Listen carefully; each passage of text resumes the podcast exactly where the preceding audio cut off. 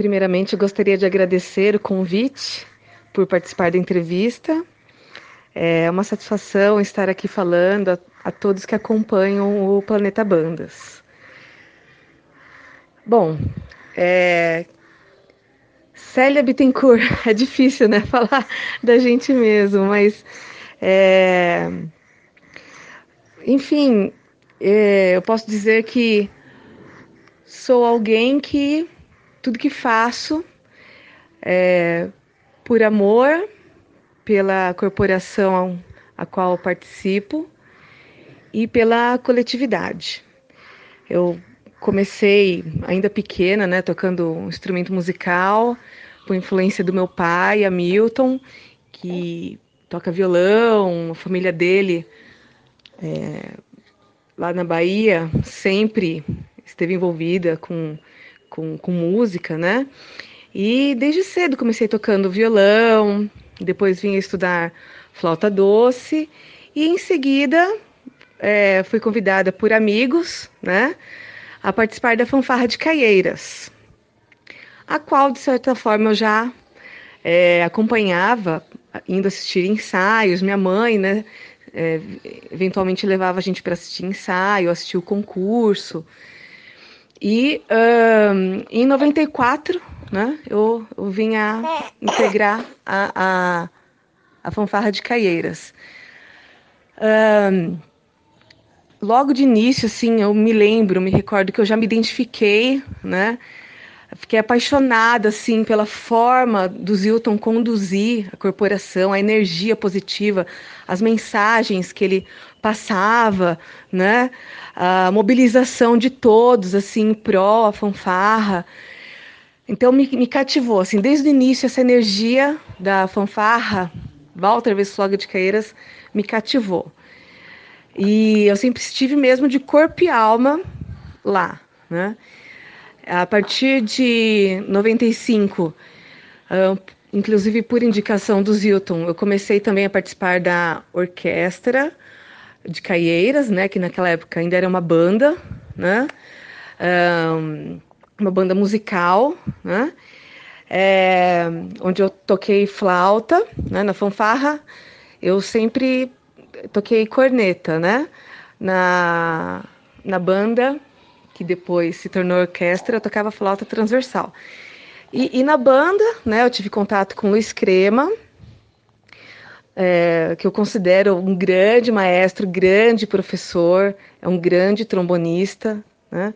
Então, eu sempre tive como referência de liderança o Zilton, isso sem sombra de dúvidas, e como regente o, e professor de música o Luiz Crema, né? É, a partir de 95, eu já comecei também a, a atuar como instrutora da fanfarra, né, instrutora voluntária, e vem sendo assim desde aquela época, né? Um, com a morte do Zilton em 2001, a fanfarra passou, enfim, é, momentos de muita dificuldade, né? Em 2004, a gente teve que reestruturar todo o trabalho, a fanfarra quase acabou, né? A gente convidou pessoas para ajudar, como o maestro José Branco Zuglian, que durante muitos anos ajudou o Zilton, né? É... E em 2007, ante a dificuldade do, do Zé Branco de, de reger e se deslocar dentro da fanfarra, eu assumi a, a posição de, de regente, né?